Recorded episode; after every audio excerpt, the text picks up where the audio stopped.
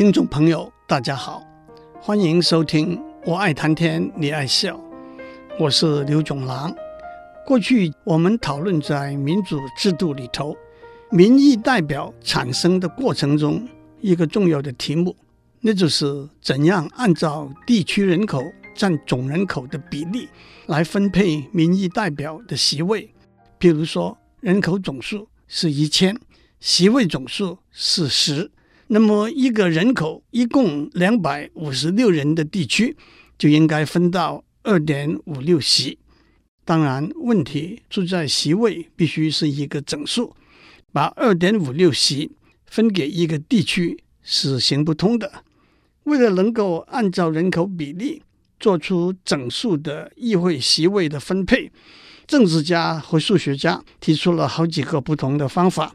我们讲过五个最常提起的方法，这五个方法都先找到一个除数 （divisor） 作为基准。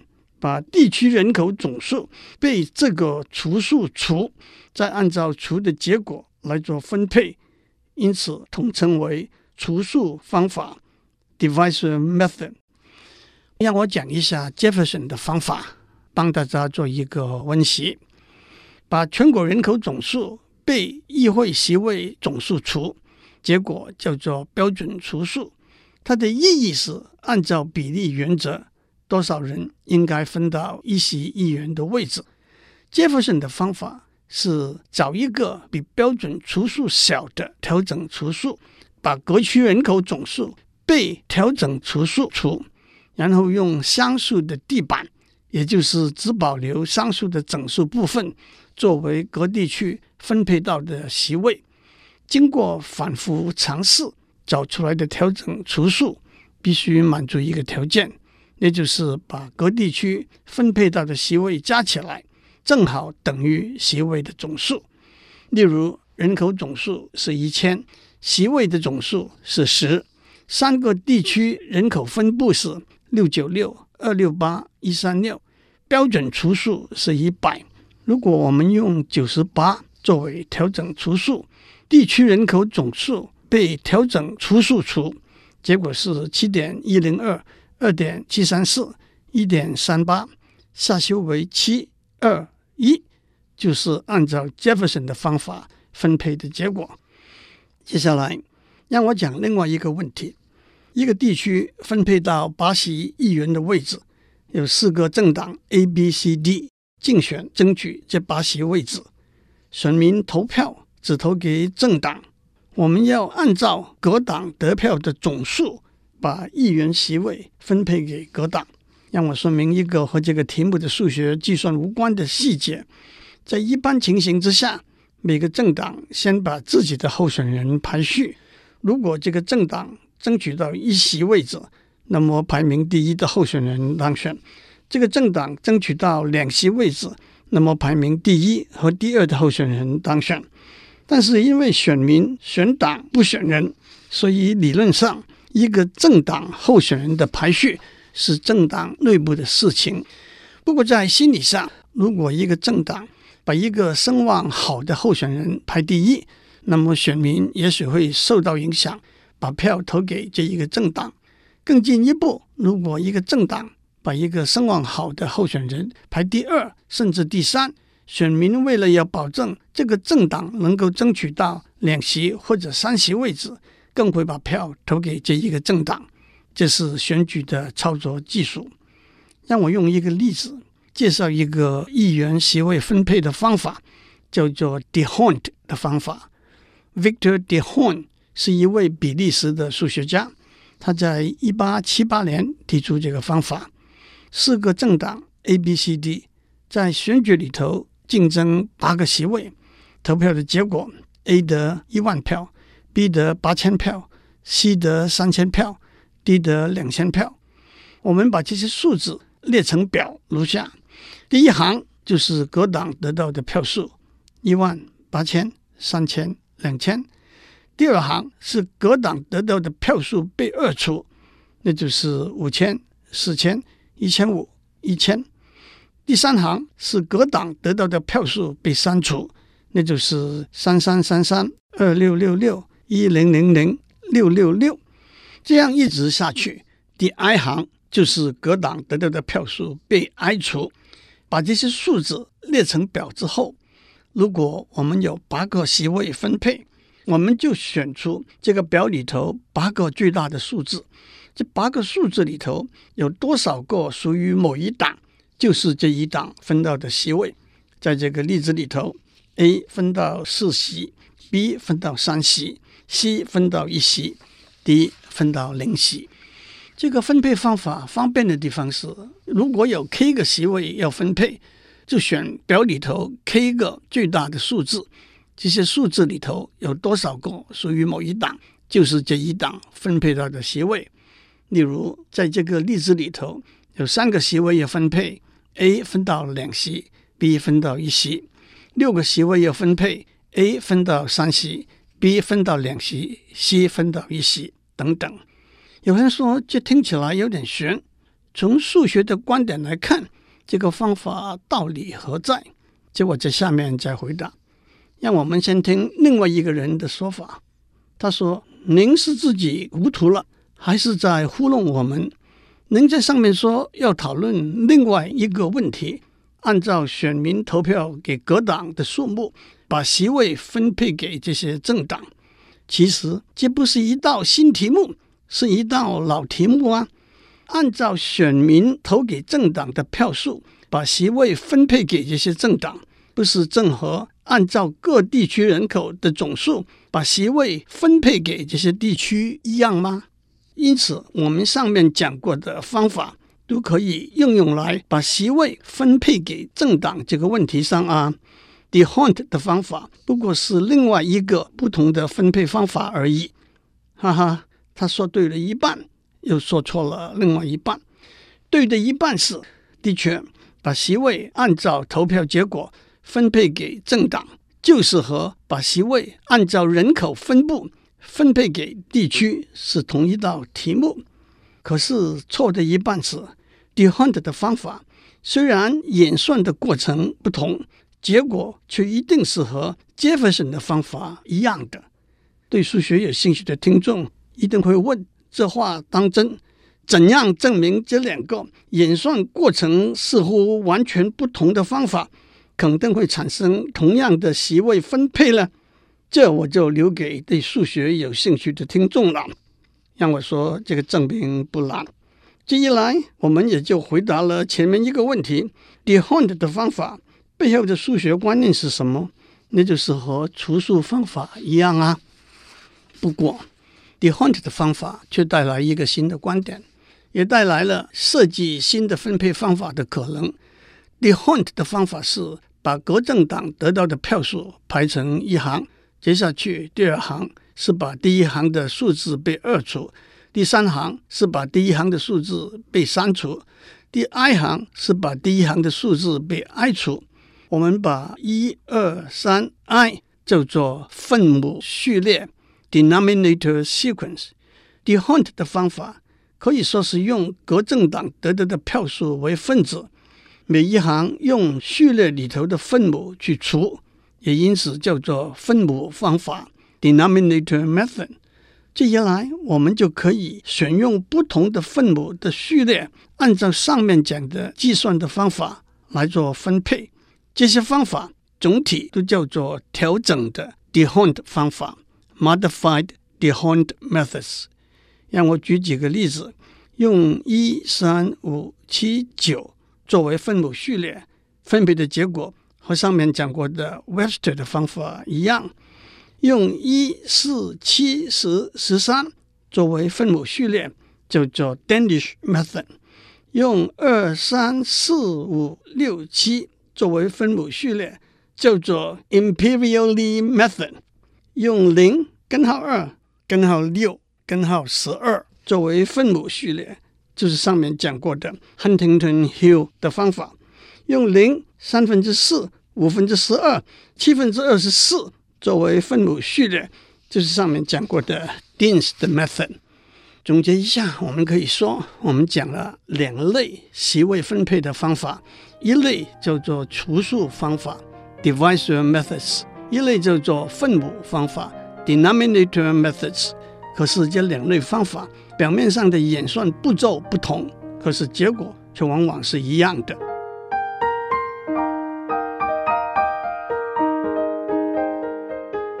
我们在上面讲过 De Hunt 的方法和 Modified De Hunt 的方法，让我再交代一些有趣的观察。首先，我们观察到 De Hunt 的方法是对得票多的大党有利的。让我们看一个简单的例子：政党 A 得到一万票，政党 B、C 和 D 都各得一千九百九十九票。一万除二等于五千，一万除三等于三千三百三十三，一万除四等于两千五百，一万除五等于两千。如果总共分配的席位是五，政党 A 把五个席位都通吃了。其实 A 得票的百分比只是百分之六十二点五，百分之六十二点五乘五等于三点一二五。按照公平比例，A 只应该得到三席。既然 De Hunt 的方法和 Jefferson 的方法分配的结果是一样的，我们也可以从 Jefferson 的方法看出端倪。Jefferson 用的调整除数比标准除数小。所以，从公平比例的观点来看，大党会占了便宜。因此，在一个调整的 d e h o n 的方法里头，如果用比较小的分母，那就对大党更有利；如果用比较大的分母，那就对小党更有利。从直觉来讲，在分配过程中，各党得到的票数陆续被分母出，分母小。大党比较能够保持数目上的优势，分母大，这个优势迅速的下降了。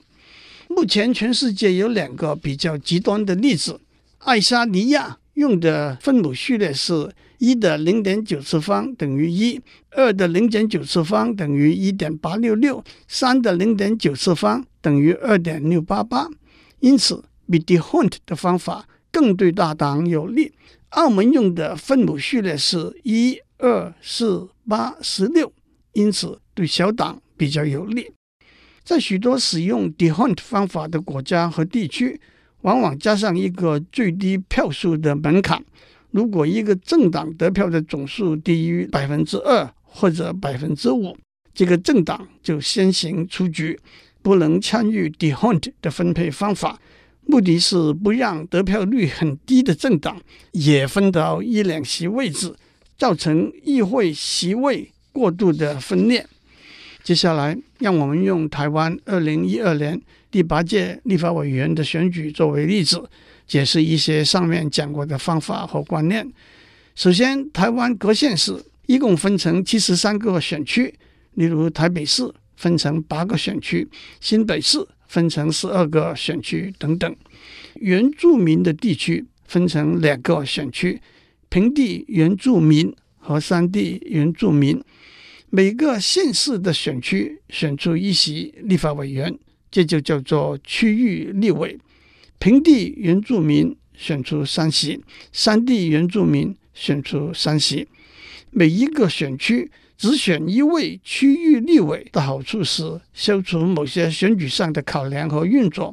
譬如说，如果一个选区要选出两席立法委员，那么同一政党的两个候选人之间的配票的问题就相当复杂了。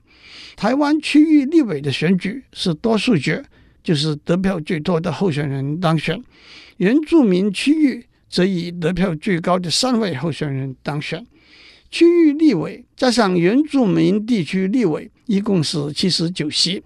区域立委之外，还有三十四席不分区立委，那是每个选民投票给政党，按照政党全国得票的比例来分配这三十四席。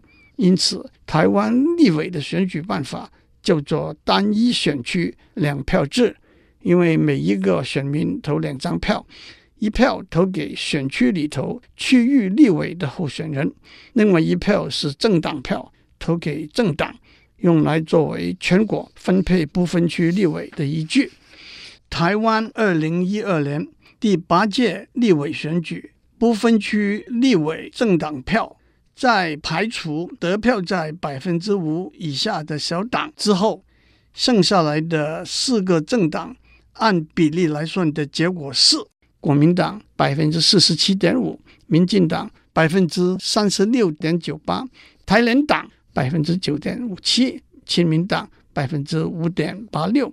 我们用 Hamilton 的方法来分配三十四席不分区立委，那就是国民党。百分之四十七点五乘三十四等于十六点十八，得十六席。民进党百分之三十六点九八乘三十四等于十二点五七，得十二席。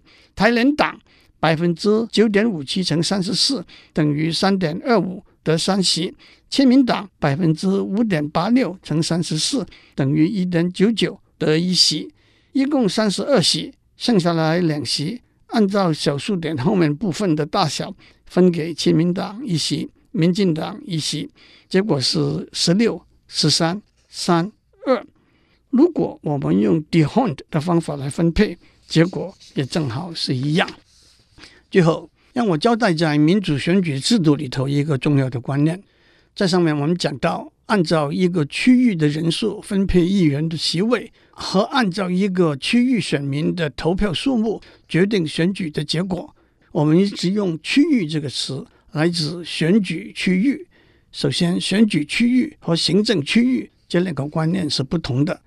行政区域是为了行政事务的分工，把一个地区分成若干个行政区域。例如，台北市是一个行政区域。台北市又划分为中正区、大同区、中山区等十二个行政区域，每个行政区域负责区内的行政事务，例如户籍、税收、教育等等。行政区域也可以随着行政事务发展的需要而调整。例如，台北市这个行政区域的范围是在一九六八年确立的，当时有十六个行政区域。一个行政区域也可以是一个选举区域，例如台北市长的选举，整个台北市就是市长的选举区域。反过来，台北分区立法委员的名额是八席，按照单一选区的选举办法，台北市分成八个立委选举的选举区域。新北市分区立法委员的名额是十二席，所以新北市分成十二个立法委员的选举区域。那么选举区域应该怎样划分呢？第一，按照一人一票、票票等值的基本原则，各选区人口的数目应该尽量接近，相差不大。第二，尽量配合行政区域的界限。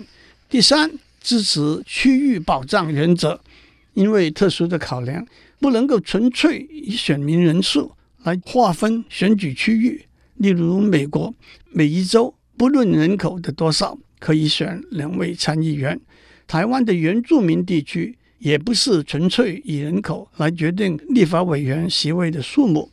很明显的，这三个原则往往不能同时满足，尤其是一人一票、票票等值和保障原则是冲突的。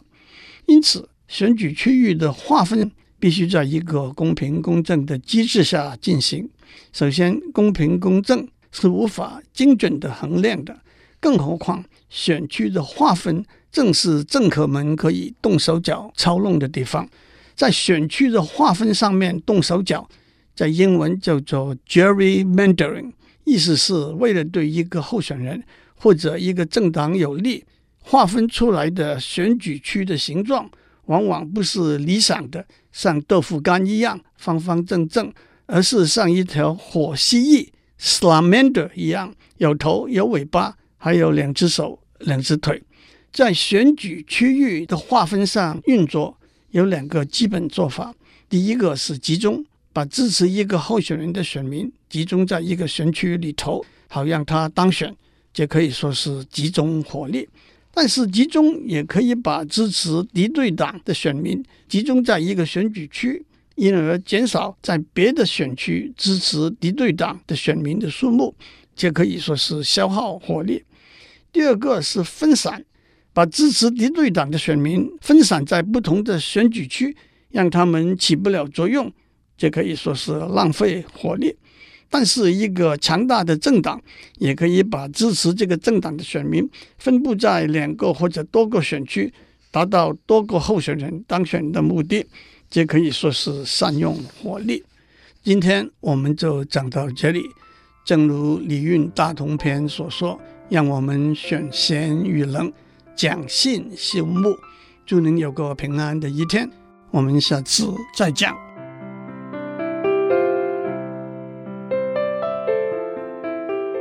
以上内容由台达电子文教基金会赞助播出。